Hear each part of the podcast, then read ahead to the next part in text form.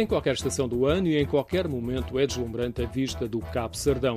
No entanto, uma das alturas mais espetaculares é ao pôr do sol.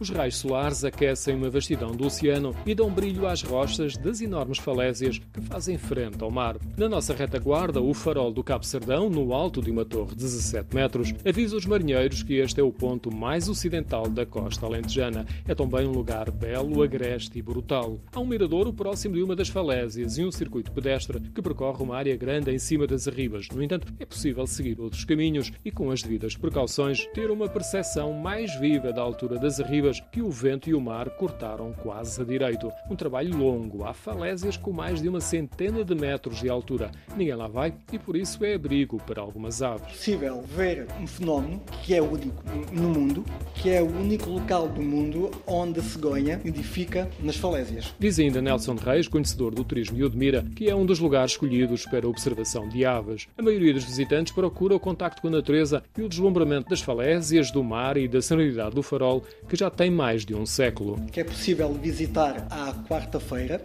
Fora disso, é possível visitar mediante uh, marcação. Outros, com mais energia, caminham por aqui num percurso pedestre. Passa aí, nessa zona, uma das etapas do Trilho dos Pescadores, faz parte hum, da Rota Vicentina e que está a trazer muito, muita gente ao longo do ano. Quem faz o Trilho dos Pescadores consegue usufruir daquela beleza que é toda a nossa costa alentejana e a maior parte do, do trilho é feito através das dunas. O Cabo Sardão fica próximo da aldeia de Cavaleiro, no Conselho de Odmira, entre Almograve e Zambujeira do Mar e há acesso rodoviário.